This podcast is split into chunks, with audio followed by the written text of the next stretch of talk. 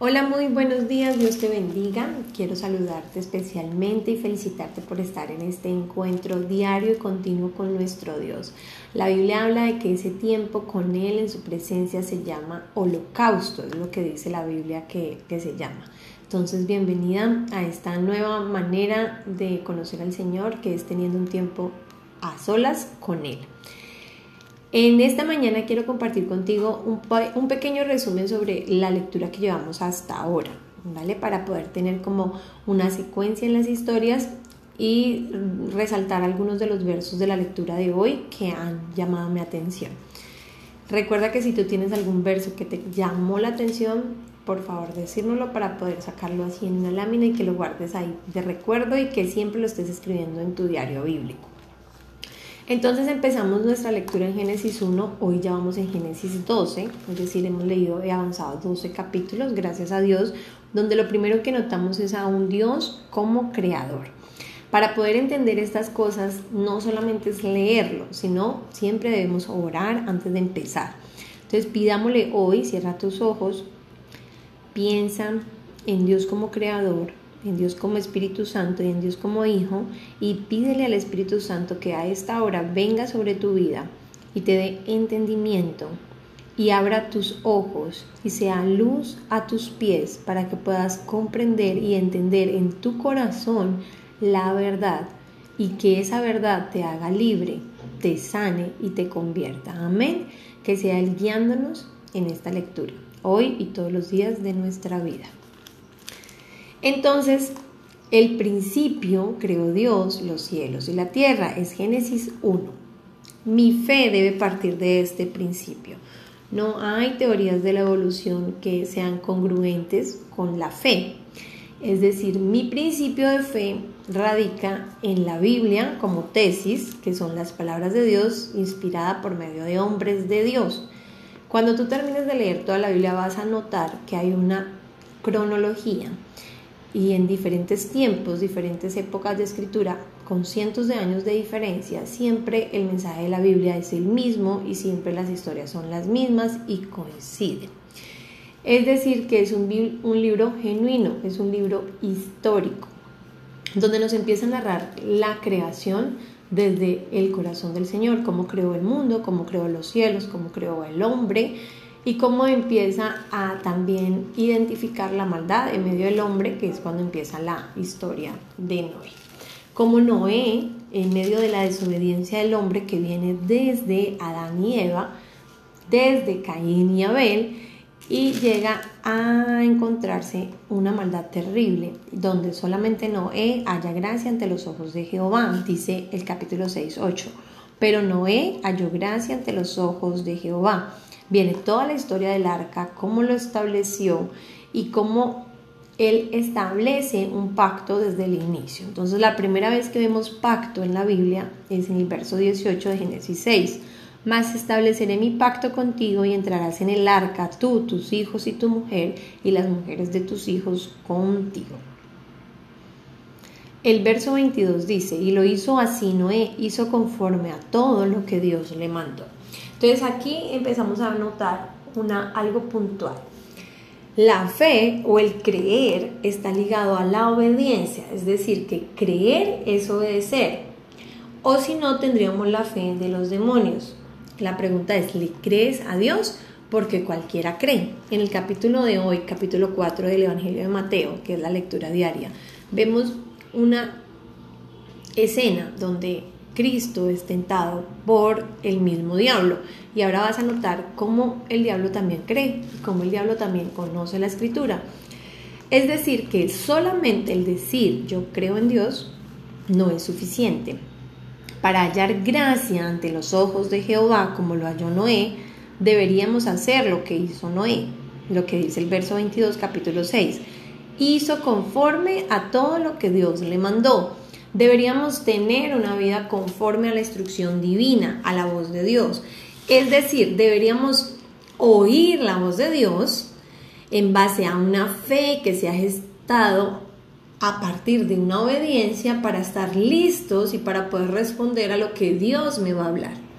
Alguien una vez dijo que quería escuchar la voz de Dios y entonces alguien le respondió, si tú quieres oír la voz de Dios, lee la Biblia. Ay, pero es que yo quiero oír la voz de Dios audiblemente. Entonces lee la Biblia en voz alta. Cada vez que tú lees la Biblia estamos escuchando las palabras del mismo Dios reveladas a través de su Espíritu Santo a otros hombres que fueron escritos hace toda la fundación del mundo. Es decir, Génesis plantea que el mundo empezó en Oriente con este pueblo de Israel. Y acá nos cuenta la historia de cómo viendo la maldad destruye a toda la tierra y solamente la familia de Noé haya gracia y solo a ellos rescata a través de ese pacto que acabamos de oír. ¿Cuánto tiempo pasó que Noé construyera el arca? Aproximadamente 100 años, dicen los estudiosos. ¿Cuánto tiempo pasó desde que empezó el diluvio hasta que terminó y que pudieron bajarse del arca? Contando en los capítulos 7 y 8, yo sumé alrededor de un año, porque dice que tenía 600 años cuando entró y tenía 601 cuando salió. ¿Qué es lo increíble? Que Noé esperó un año para volver a oír la voz de Dios. Es decir, que mi fe debe mantenerse aun cuando no escucho la voz de Dios, tan literal, tan audible o tan real como algunas personas lo dicen. A medida que tú empieces a leer la escritura, vas a sentir y a terminar diciendo palabras como Dios me dijo, me vas a escuchar a mí varias veces y a otras personas decir, Dios me dijo. Es el punto donde queremos llegar, a una relación íntima y personal con Dios donde Él me diga qué debo hacer, así como le dijo a Noé.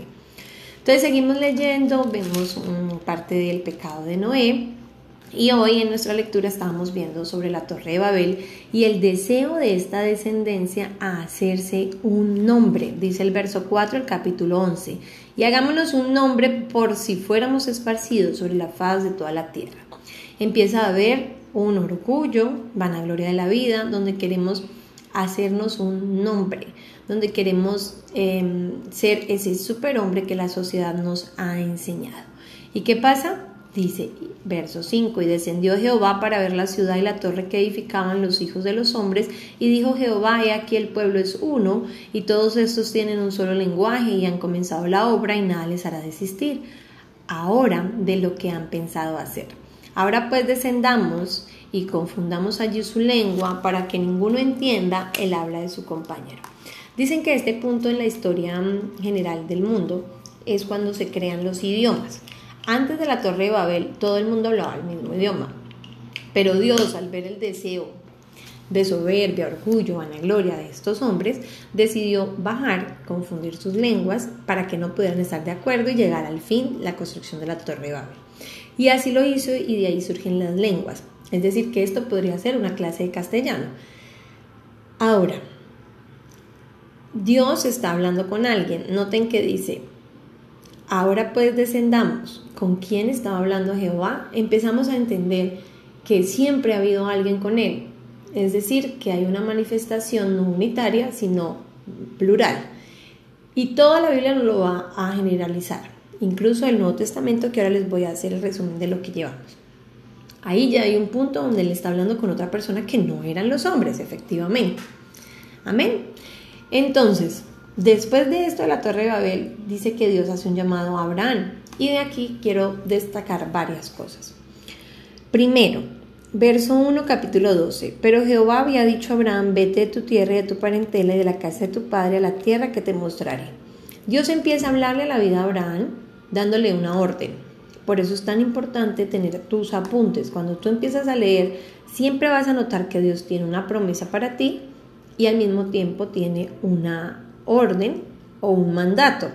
Aquí le está diciendo Abraham, sal de la comodidad de tu casa y vete a la tierra que te mostraré. Es decir, ni siquiera le dijo a dónde iba a ir. Es algo común en la relación con Dios. Dios normalmente no nos muestra a dónde nos va a llevar. Ojalá nos diera una visión. Él lo puede hacer, pero no es la forma normal de actuar de Él. Él quiere que nuestra fe sea probada conforme vamos dando pasos y obedeciendo, Por eso lo más importante ahora que tú has decidido caminar con Cristo y buscarlo por medio de la lectura bíblica es que tomes nota y abras tu oído y le pidas al Espíritu Santo que te abra los oídos y los ojos espirituales para ver qué es lo que Dios te está empezando a pedir. Porque si Él te ha traído a sus pies y a su lectura es porque algo quiere de tu corazón, algo quiere de tu vida. Si en este momento estás pasando un momento difícil, A, B, C, D, E, F, G, en cualquier área de tu vida, la pregunta no es hasta cuándo, sino la pregunta es ¿para qué es? ¿Qué está permitiendo Dios? Porque recordemos Génesis 1.1, Él es el creador del cielo y la tierra, Él tiene el control sobre absolutamente todo, Él estaba sobre los hombres de la torre de Babel viendo qué era lo que estaban haciendo, estuvo sobre Adán y Eva cuando se comieron el fruto del árbol de la ciencia, estuvo con ellos cuando se escondieron porque estaban desnudos. Hay muchos detalles de la escritura que sería un audio interminable de poder rescatar, pero Dios a través de su palabra nos muestra qué es lo que nos quiere ver. Por eso es importante que hagas preguntas y que escribas. Entonces, entendiendo eso, si Él es el creador, Él tiene el control de tu vida, Él no se ha olvidado de ti, Él sabe la situación que estás pasando, pero ahora necesita que tú reconozcas que hay algo que Dios te está pidiendo. Entonces es lo que debemos empezar a buscar, así como Abraham, a escuchar su voz y a obedecer su orden. Abraham decidió salir de su familia, se fue a una tierra desconocida sin saber a dónde es y como Abraham caminaba, Dios le mostraba el camino. Normalmente, cuando Dios empieza a llamarte, uno quisiera que todo fuera victoria, prosperidad, paz, amor y dulzura. Pero vamos a notar qué pasa con Abraham. En el verso 1 le dice que salga de su casa. En el verso 2 le da la promesa, y haré de ti una nación grande, y te bendeciré y engrandeceré tu nombre y serás de bendición. Amén. Es lo que Dios le está diciendo. Abraham empieza a hacer altares. En el verso 7 dice, y apareció Jehová a Abraham y le dijo a tu descendencia daré esta tierra y edificó allí un altar a Jehová quien le había aparecido. ¿Necesitas tú y yo en nuestras vidas que Él aparezca? ¿Será el tiempo de hacer un altar? Este tiempo que tú dispones para leer la Biblia a solas es el tiempo de tu altar. Estás ofreciendo tu tiempo, estás ofreciendo tu vida para que Dios tenga misericordia y aparezca y empiece a hablarte y empiece a guiar tu vida. Entonces, inmediatamente después en el verso 10 dice, hubo entonces hambre en la tierra y descendió Abraham a Egipto para morar allá porque era grande el hambre en la tierra. Es decir, que el lugar de donde Dios te sacó y a donde te mueve puede ser posiblemente que sea un lugar más árido, un lugar más difícil. Por eso en el inicio de una vida cristiana o que ame a Cristo, porque cristianos dice la Biblia que somos todos los hijos de Dios, es el nombre que usa, y cristianos obviamente quiere decir hijos de Dios. Entonces, como cristianos que queremos buscar el corazón de Dios por medio de la lectura, tenemos que estar acompañados. Es supremamente importante andar en rebaños, tener más amigos que crean en Dios. ¿Por qué? Porque lo normal que sucede es como Abraham, que te saque de un lugar donde tú supuestamente estabas bien, donde tú supuestamente eras feliz, donde tú supuestamente estás cómodo y ahora te lleve a un lugar árido, a un lugar desierto, a un lugar de fuego a un lugar de tribulación, a un lugar de hambre. Es inmediatamente lo que sucede cuando tú decides creer porque tu fe es probada.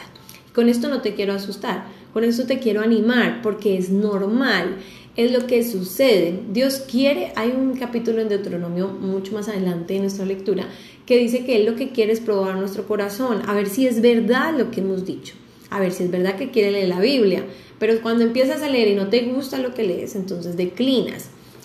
Es eso lo que quiero hacer, animarte a que es normal, porque si tú sigues leyendo te vas a dar cuenta que la vida de Abraham fue maravillosa, que terminó siendo muy rico, muy próspero y es llamado el amigo de Dios, el padre de la fe. Entonces todas estas situaciones difíciles que vivió simplemente eran necesarias para poder crecer y madurar en Cristo, madurar en la fe. Cuando yo recién empecé a seguir a Cristo, que ya hace seis años, es ese ya seis años de, de mi vida cristiana, todo ha sido un proceso muy, muy lento, muy, muy lento, poco a poco, pasito a pasito, pero yo sé que muchas personas dijeron y todavía tal vez dicen que no, que gracias a seguir a Cristo, si mire cómo le va. Inmediatamente se quebró. En mi vida financiera fue inmediatamente la respuesta de Dios, una quiebra inmediata cuando yo empecé a decidirme por Cristo. De la cual pues ya el Señor me ha enseñado, me ha mostrado que Él sí sabe lo que realmente quería mi corazón y necesitaba mi corazón. Y no era el dinero, mi corazón, mi vida, mi familia necesitaban otras cosas, restauración en otras áreas. Entonces él tuvo que tratar esa área para poder restaurar todas las otras que habían en mi corazón y en mi vida. Y ahora soy más feliz que antes de haberme quebrado y ahora tengo más paz, más tranquilidad y obviamente mi fe ha aumentado, porque en todo este tiempo he visto la mano de Dios. Entonces, así como Abraham nos va a pasar a nosotros. Entonces llegamos, ese sería como el resumen de más o menos lo que va. Otros puntos a destacar que quiero notar es que en Génesis capítulo 9 hay algo que Dios nos ordena y esta orden en toda la Biblia no cambia. Es decir, hay partes en el Antiguo Testamento que habla de cosas que son figurativas del Nuevo. Te explico. El Nuevo Testamento es escrito después de Jesús, el Antiguo Testamento es antes de Jesús. Los judíos ortodoxos, que son quienes viven en Jerusalén y quienes, eh, digamos, son quienes crucificaron a Jesús, pero también quienes anduvieron con él, quienes tienen el testimonio en su tierra, ellos se llaman judíos ortodoxos y ellos solamente creen en los primeros cinco libros de la Biblia, que es el Pentateuco. Es decir, no creen en nada que tenga que ver con Cristo o con la venida primera de Cristo. Hay una iglesia muy famosa a nivel mundial y es, digamos, yo la llamo la iglesia popular, y porque es donde todo el mundo va y donde todo el mundo se siente muy comodito, porque pues nunca nos hablan del pecado y siempre nos hablan de victoria en victoria y del perdón y de Dios es amor, pero nadie nos muestra la escritura. Esta iglesia cree en el Nuevo Testamento es decir, sus fieles, sus feligreses, nunca jamás leen el antiguo, a no ser que sean teólogos o estén haciendo doctorados o estén haciendo un discipulado o cosas por el estilo. Pero no lo acostumbran a leer porque piensan que el Antiguo Testamento es para Israel, o sea, para solo los que creen en él. Vas a notar que a través de la lectura Dios nos confirma que la Biblia es una unidad, o sea, tú no puedes escoger en qué libros creer y qué libros no si tú crees en Dios, debes creer desde Génesis 1 hasta Apocalipsis 22. Es ese Dios. Cada una de esas palabras son y escrito está que quien cambie eso va a ser castigado. Quien que omita eso va a ser llamado pequeño.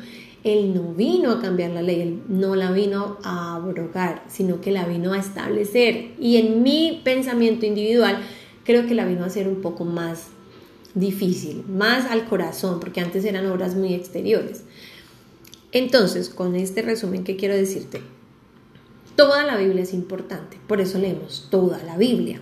Si tú vas a creer en Dios, tienes que sentar una base doctrinal y es que la única verdad es lo que diga en la Biblia. Si está fuera de la Biblia, es mentira puede ser del corazón de la persona y no la habló Dios, porque si Dios hubiera querido hablar algo, lo hubiera dejado escrito en estos libros que tenemos a disposición de todos los feligreses y de todos quienes creen, sin importar el tipo de doctrina, todos se rigen por la Biblia y por esas palabras que están escritas. Entonces hay un verso en Génesis 9:4 de una prohibición, de una orden, y esa prohibición no cambia en el Nuevo Testamento. ¿Por qué? Porque hay algunas cosas que el Nuevo Testamento cuando va a empezar a leer dice, y esta es sombra de la ley, la cual ya no está vigente. Es decir, con la venida de Cristo hay cosas particulares, hay, mm, ¿cómo les explico? Hay, hay puntos particulares que cambian, no dejan de ser, no se abolen, sino que mutan, porque con la muerte de Él en la cruz, pues cambia algunas circunstancias. Un ejemplo de hecho, vamos a ponerlo. Cuando Cristo no había venido, quienes creían en Jehová tenían que poner un corderito en un holocausto, es decir, alzar un altar, así como lo hizo Abraham, metían ahí un cordero y esa sangre y esa carne y el humo que soltaba subía como incienso al cielo en olor fragante, como una ofrenda, es decir, como un regalo, como la misma ofrenda que llevó Caín y Abel.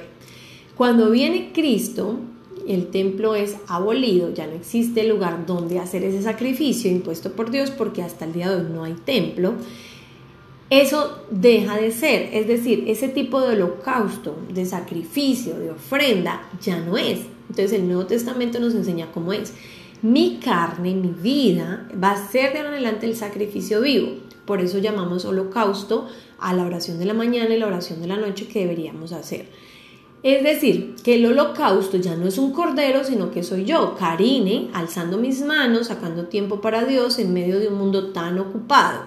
Es ese el holocausto que Dios quiere. Entonces, en el Antiguo Testamento dice que con un cabrito, dice cómo matarlo, todo, pero eso ya no está vigente, es modificado con la venida de Cristo y está escrito. Siempre que el Nuevo Testamento modifica algo de la ley, es decir, del Antiguo Testamento, él lo explica. Esto está abolido, ¿ok? Y vamos a ir notando eso. Pero este verso en particular no está abolido, es decir, sigue vigente. Y es algo importante. Noten lo que dice. Dice en el verso 4 del capítulo 9 de Génesis, pero carne con su vida, que es su sangre, no comeréis. Es una orden de no comer carne. Es decir, los hijos de Dios no debemos comer carne, perdón, sangre, perdón, perdón, pero carne con su vida, o sea, la vida que es su sangre, no comeréis. Y hay muchos más versos de esto que los vamos a seguir viendo. Pero esta es la primera vez que aparece en Génesis capítulo 9, verso 4. Es decir, que los hijos de Dios no debemos comer qué? Sangre. Lo está diciendo la Biblia, más adelante lo va a explicar por qué. Pero ahí nos hace un resumen, porque es la vida. Ahora, hay otro punto también que no cambia en todo el Nuevo Testamento y se los resalto porque eh, van a haber muchas lecturas donde va a aparecer y entonces necesitamos conocer la base doctrinal desde donde empieza, que es desde Génesis. Cuando Eva y Adán, ellos pecan, ellos lo primero que se dan cuenta es que están desnudos.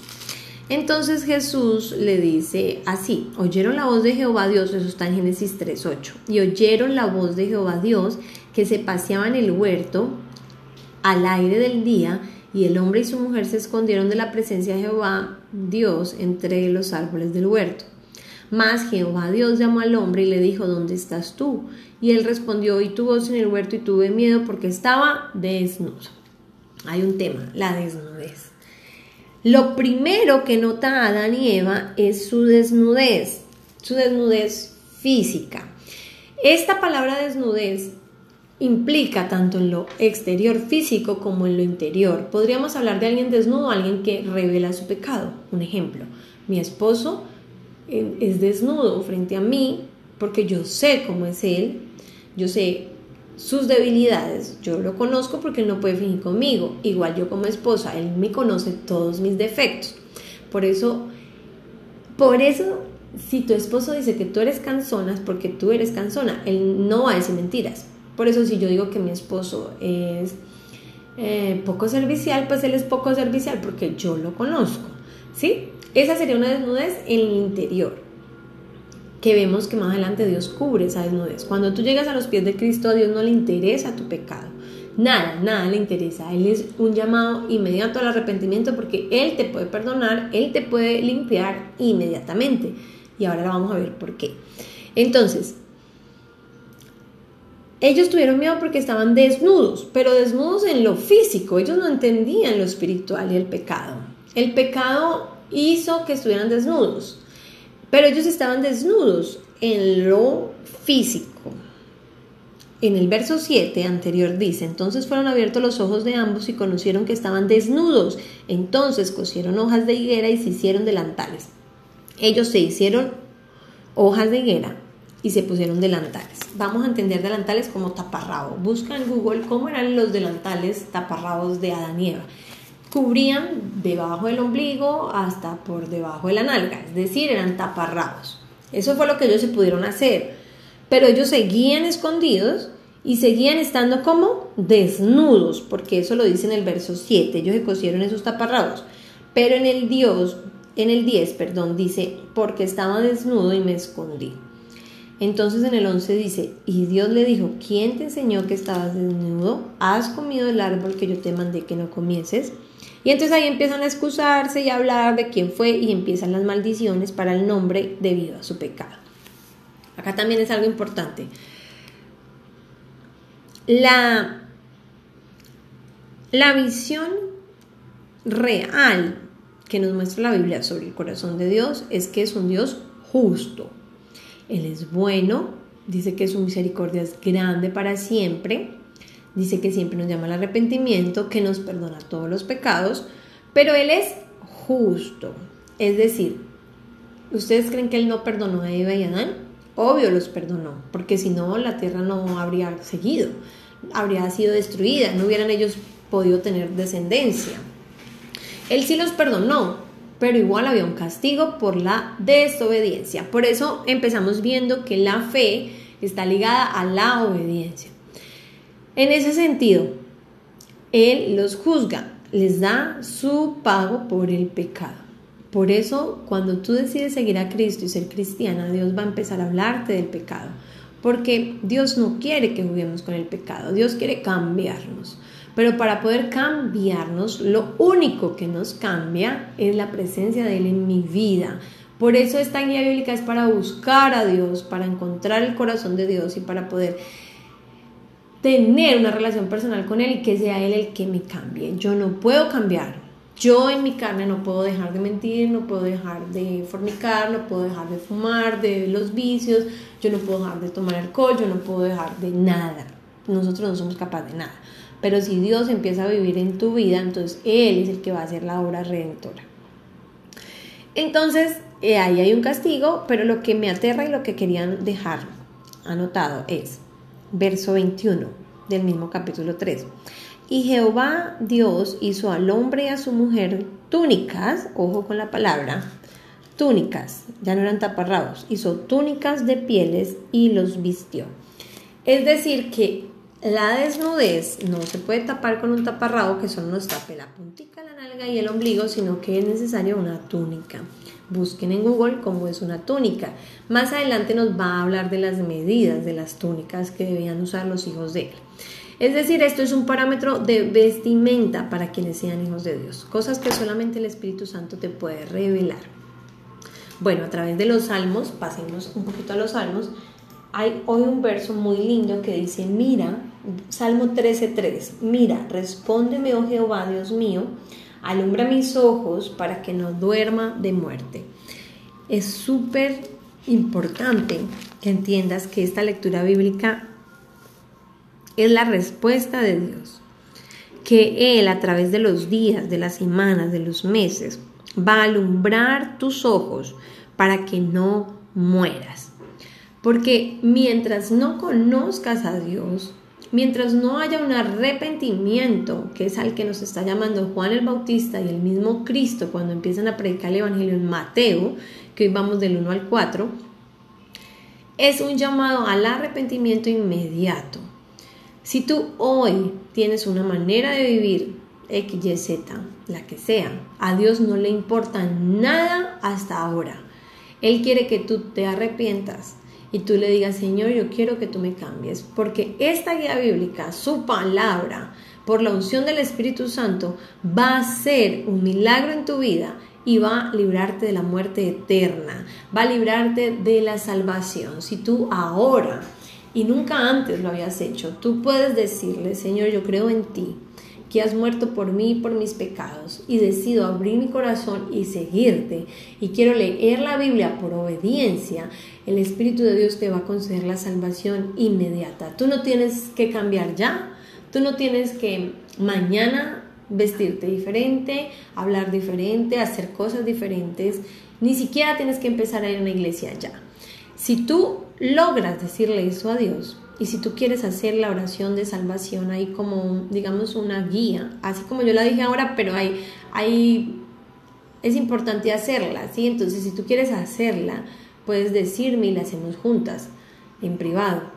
Pero inmediatamente tú hagas esa oración con todo tu corazón, sinceramente, Dios te va a dar la salvación, te va a salvar del fuego del infierno, porque es el final sin una vida con Dios. Dios nos salva de la muerte eterna, es lo que dice ese salmo, y es la invitación que Él tiene para nosotras.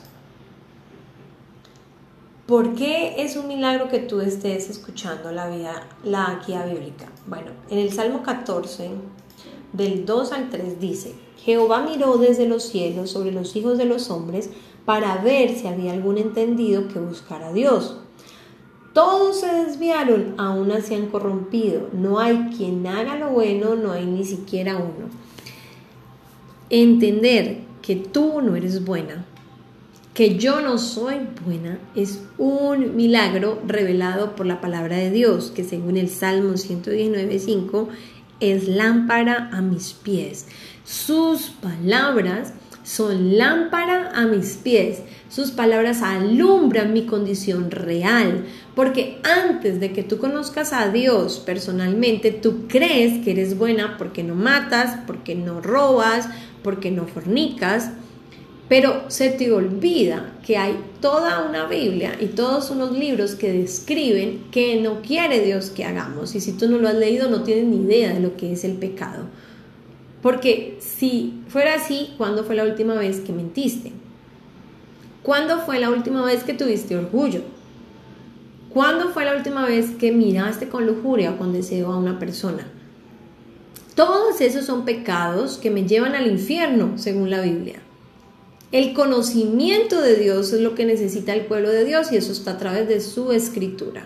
Y me encanta la lectura de hoy. Miren, la lectura de hoy empieza Proverbios 5 y quiero que tomes nota de eso. Proverbios 5, 6 y 7 va a hablarnos de la impureza moral, va a hablar de la ramera, va a hablar de los infieles, va a hablar de quienes caen en los infieles. La Biblia dice que el que cae en la infidelidad es alguien contra el cual Jehová ha estado airado. Es decir, alguien que está lejos de Dios y pues suena muy duro de entender, pero así es. Proverbios 22, 14 te lo va a leer, ese no es de la lectura de hoy, pero quiero montar este, esta base. Dice, fosa profunda es la boca de la mujer extraña, aquel contra el cual Jehová estuviera airado caerá en ella. La mujer extraña es la mujer romera, la mujer infiel, la mujer promiscua, la fornicaria, bueno, la que se acuesta con uno y con otro. Dice que es fosa profunda y que cae en él el cual Jehová estuviera irado. Es decir, si la vida con Dios es difícil, esa área, es decir, la moralidad es un milagro del Señor, la pureza, la fidelidad es un milagro del Señor. Por eso tú escucharás cosas como, pero todo el mundo es infiel, todo el mundo lo hace, feliz él, feliz ella. Bueno, esto es un pecado ante los ojos de Dios pero dice que todo el cual contra el que Jehová esté airado caerá en ella. Es decir, es un pecado que sí o sí cometen las personas que están lejos de Dios. Podemos caer nosotros quienes creemos y quienes seguimos a Cristo, podríamos caer porque dice también la Biblia que el que crea que esté firme mire que no caiga. Claro que sí, pero Dios por su espíritu, por medio de la Biblia, me va a indicar consejos muros, cosas que yo puedo hacer para evitar caer en ese pecado. Pero quienes están lejos de Dios no tienen ni idea, creen que es normal, no se cubren, no hay muros, no, no hacen nada para evitar este pecado. Pero la misericordia de Dios es tan grande que Él nos revela a través de la escritura qué hacer. Entonces los versos que se tratan de eso, los que más me gustan a mí de la Biblia son Proverbios 6, 5 y 7. Habla de eso. Pero hoy nos correspondía el 5 puntualmente y yo solamente te quiero leer unos, teniendo como base que tu oración, si tú tienes esposo, a partir de ahora tiene que ser, Señor, atrae a mi esposo como a mí. Señor, cubre a mi esposo como a mí, porque ya lo acabé de leer. Quien esté lejos de Dios, ese es su fin. Caerá sí o sí en la boca de la mujer extraña, en la fosa profunda. Es inevitable en medio de un mundo inmoral, donde las mujeres logran lo que se proponen y no les importa los matrimonios, donde la desnudez está a flor de piel y donde cada vez que tu esposo sale a la calle solamente ve pechos, nalgas, piernas, ombligos, cirugías y mujeres hermosas, tal vez más lindas que tú en lo físico, y es supremamente fácil caer en ese pecado. Entonces que debemos orar, Señor, cubre a mi esposo, guarda sus ojos. Señor, atráelo. Si él no conoce a Dios, va a ser difícil que no caiga en ese pecado. La urgencia ahora es que tú conozcas a Dios primero para que lo puedas atraer a Él. Amén. Entonces dice, me encanta, dice Proverbios 5.1, Hijo mío, está atento a mi sabiduría y a mi inteligencia inclina tu oído. Oiga, paren oreja. Verso 2, para que guardes consejo y tus labios conserven la ciencia. Dice el verso 3, porque los labios de la mujer extraña destilan miel y su paladar es más blando que el aceite. Oye, eso es impresionante. Si tú estudias la profundidad de ese verso, hay otras versiones que lo hablan un poquito más claro. El 5.3 en la, una versión que se llama traducción, nueva traducción viviente, dice, pues los labios de una mujer inmoral son tan dulces como la miel y su boca es más suave que el aceite. El verso 4 dice, pero al final ella resulta ser tan amarga como el veneno, tan peligrosa como su espada de dos filos. Sus pies descienden a la muerte, sus pasos conducen derecho a la tumba. Pues a ella no le interesa en absoluto el camino de la vida, va tambaleándose por un sendero torcido y no se da cuenta. Aléjate de ella, dice el verso 8. En la versión normal dice, aleja de ella tu camino y no te acerques a la puerta de su casa. Es decir, que una mujer ni siquiera es culpa de los esposos muchas veces. Es más, yo siento que es, no sé, como 60-40. Pero las mujeres que son así, son mujeres que lo, hacen lo que quieran y son supremamente dulces. Dice que como la miel es algo que le gusta a los hombres.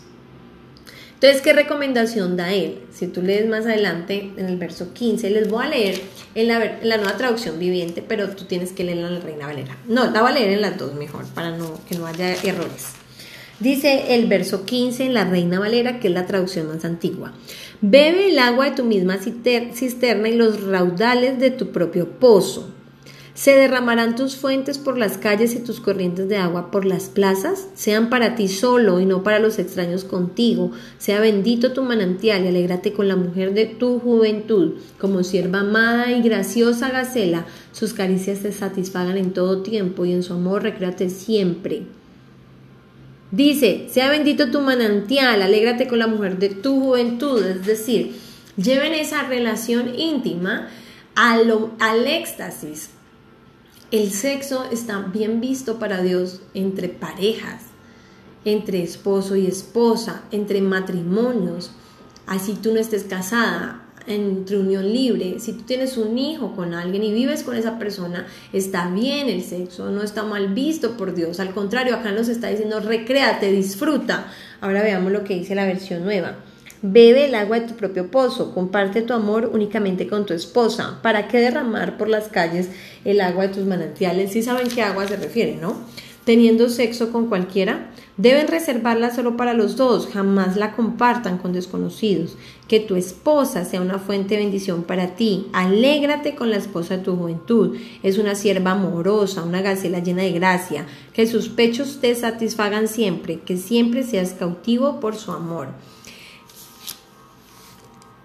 Yo pienso que el 100% de un matrimonio, el 50% es el sexo y el 50% es el dinero, la economía. Tenemos como esposas sabias y prudentes asegurarnos que Dios restaure y sane el área sexual en nuestras vidas si tenemos alguna debilidad, algún problema, alguna cosa con ese tema. Pidámosle a Dios en oración desde ya que Dios restaure esa, área para poder satisfacer al máximo a nuestros esposos y que ellos sea menos, menos fácil caer en la boca de estas mujeres. ¿Saben qué le pasa a los hombres que hacen eso? El verso nuevo dice, para que no des a los extraños tu honor y tus años al cruel, no sea que extraños se sacien de tu fuerza y tus trabajos estén en casa del extraño. ¿Notan eso muy parecido a la realidad actual? Si lo haces, perderás el honor y perderás todo lo que has logrado a manos de gente que no tiene compasión. Gente extraña consumirá tus riquezas y otros disfrutarán del fruto de tu trabajo. Personas que se divorcian, tienen dos hijos con la esposa, se divorcian y se van con otra y esa otra tiene cuatro hijos. Y ellos terminan criando y pagando todo lo de sus cuatro hijos que no son de él, descuidando a los dos que son de él. Es el fin de estas personas que caen en la fosa profunda de la mujer extraña. Y así todo el 6 lo vamos a leer mañana y todo el 7 está hablando de la gran ramera. Ahora, para terminar y concluir este pensamiento, Mateo nos está hablando de cosas súper importantes, pero voy a resaltar únicamente dos que son bases doctrinales. Es decir, que son importantes de entender, que no podrían, que si tú no estás en la doctrina correcta puede surgir un error y no solo un error en esa doctrina, sino en toda tu vida espiritual. Porque recordemos que Dios es un Dios de verdad. Es decir, Dios es la verdad. Dios no puede estar o la unción de Dios no está sobre la vida de alguien que tiene cinco cosas bien doctrinales y una mal, porque Dios es uno, por eso leemos la Biblia, para saber cómo es Él, qué es lo que quiere. Entonces, vemos el nacimiento de Jesús, nos cuenta la genealogía, que es súper hermosa, donde aparecen cinco mujeres, Tamar, Raad, Ruth, em, la mujer de Urias y María. A la mujer de Urias no la nombra, pero sabemos que es Betsabé. Entonces aparecen cinco mujeres ahí. En la genealogía, mujeres preciosas que a lo largo de la Biblia vamos a conocer sus características. Viene la matanza de los niños, la visita de los magos, pero me voy a centrar en el capítulo 3, 4 y 5. Así muy por encimita para no aburrirlas ya, ya vamos a terminar. Verso 3, capítulo 3, verso 15. Pero Jesús le respondió, deja ahora porque así conviene que cumplamos toda justicia. Él se está refiriendo al bautizo. Está hablando del bautismo. Amén. Está hablando de Dios bautizándose a los 30 años. ¿En dónde? En un río. Está hablando que mucha gente se bautizaban con Juan el Bautista. ¿Cuál era el evangelio que predicaba Juan? Arrepentidos, porque el reino de los cielos se ha acercado.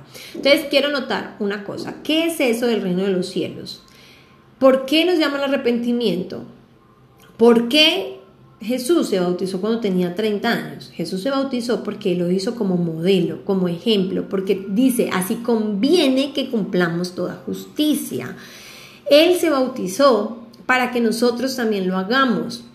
Y vamos a ver lo que pasa aquí, dice verso 16. Y Jesús, después que fue bautizado, subió luego del agua, es decir, se tiró dentro del agua, volvió y salió, y aquí los cielos fueron abiertos y vio al Espíritu de Dios que descendía como paloma y venía sobre él. Hubo una voz de los cielos que decía, este es mi Hijo amado, en quien tengo complacencia. Y aquí otra vez estamos viendo, acá lo muestra muy bien, está mostrando a tres, a tres.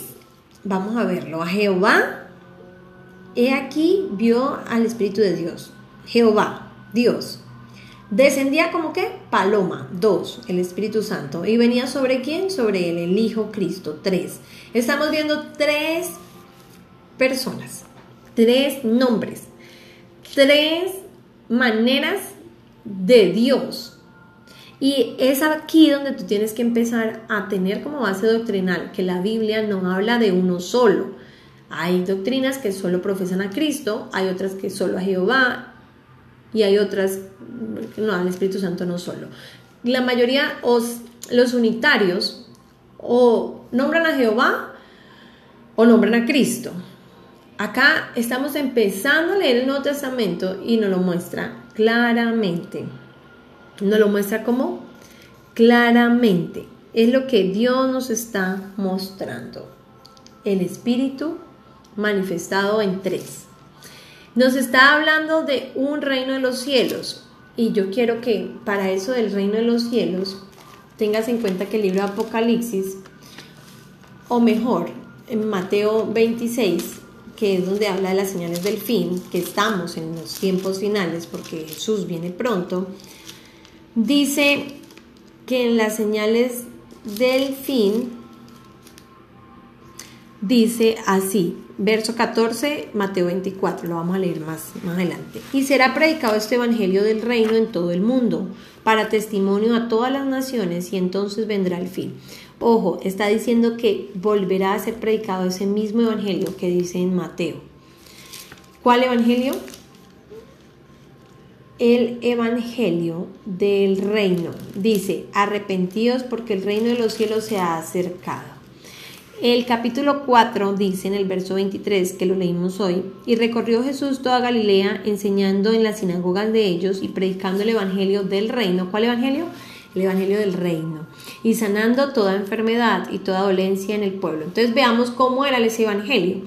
Sanaba toda enfermedad, es decir, no eran solo palabras, no eran solo predicaciones donde lloramos, no solo predicas donde se habla bonito de Dios, no, era una predicación donde se sanaba toda enfermedad, donde se sanaba toda dolencia, donde se difundía su fama por toda Siria, porque todos los que tenían dolencia venían porque se sanaban los afligidos, los tormentos, los endemoniados, los paralíticos, dice el verso 24, y los sanó. Él sanaba, es decir, en la predicación había un evangelio. Mateo 25 nos confirma que antes del fin va a haber ese evangelio, es decir, que estamos a puertas de que haya un avivamiento donde cuando alguien hable de Cristo con unción y con poder, obviamente personas apartadas, guardadas, santificadas, porque Él no va a poner su boca en la boca de cualquiera. Esas personas cuando prediquen van a ser millones los que se arrepienten y se van a doblar en sus rodillas y se van a arrepentir porque van a ver sanidades, levantar muertos, sanar cojos, ciegos, sordos. Ese es el Evangelio del Reino del que habla Mateo. Y les decía, tentación de Jesús capítulo 4, lo único que Jesús dice es, escrito está, lo dice en el verso 4. En el verso 7, escrito está también en el verso 10, vete Satanás porque escrito está. Amén. Es decir, que él tuvo una confrontación con Satanás porque Satanás le hablaba de la Biblia y vamos a ver lo que dice Satanás. Dice, y después de haber ayunado, verso 2, 40 días y 40 noches tuvo hambre. Y vino a él el tentador y le dijo, si eres hijo de Dios, di que estas piedras se conviertan en pan. Entonces el diablo, verso 5, le llevó a la santa ciudad y le puso sobre el pináculo del templo y le dijo, si eres hijo de Dios, échate abajo porque escrito está, y a sus ángeles mandará cerca de ti, en sus manos te sostendrán para que no tropieces con tu pie en piedra. Eso que le recita al diablo está en Salmos 91.11 y en Salmo 91.12. Es decir, el diablo creía que Dios existía. El diablo sabía los versículos, los tenía memorizados. Se lo dice en cada ocasión que él va a tentarlo. Se lo dice, se lo dice y se lo dice.